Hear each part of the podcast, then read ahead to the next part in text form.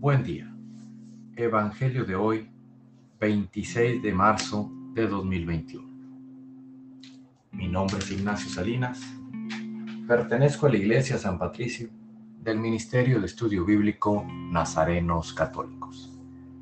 Del Santo Evangelio según San Juan, capítulo 10, versículos del 31 al 42.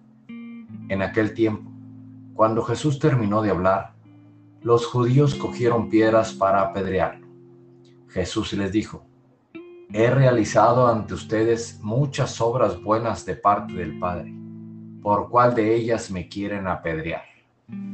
Le contestaron los judíos, no te queremos apedrear por ninguna obra buena, sino por blasfemo, porque tú, no siendo más que un hombre, pretendes ser Dios.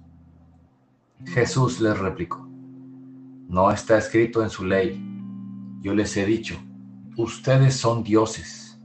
Ahora bien, si ahí se llama dioses a quienes fue dirigida la palabra de Dios, y la escritura no puede equivocarse, ¿cómo es que a mí, a quien el Padre consagró y envió al mundo, me llaman blasfemo porque he dicho, soy hijo de Dios?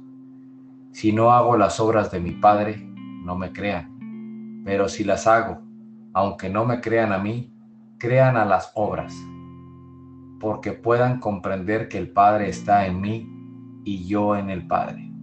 Trataron entonces de apoderarse de él, pero se les escapó de las manos. Luego regresó Jesús al otro lado del Jordán, al lugar donde Juan había bautizado en un principio, y se quedó allí. Muchos acudieron a él y decían, Juan no hizo ningún signo, pero todo lo que Juan decía de éste era verdad, y muchos creyeron en él, en él allí. Esta es palabra de Dios. Gloria a ti, Señor Jesús. reflexionemos. Este Evangelio nos dice, ¿por qué siempre andamos juzgando?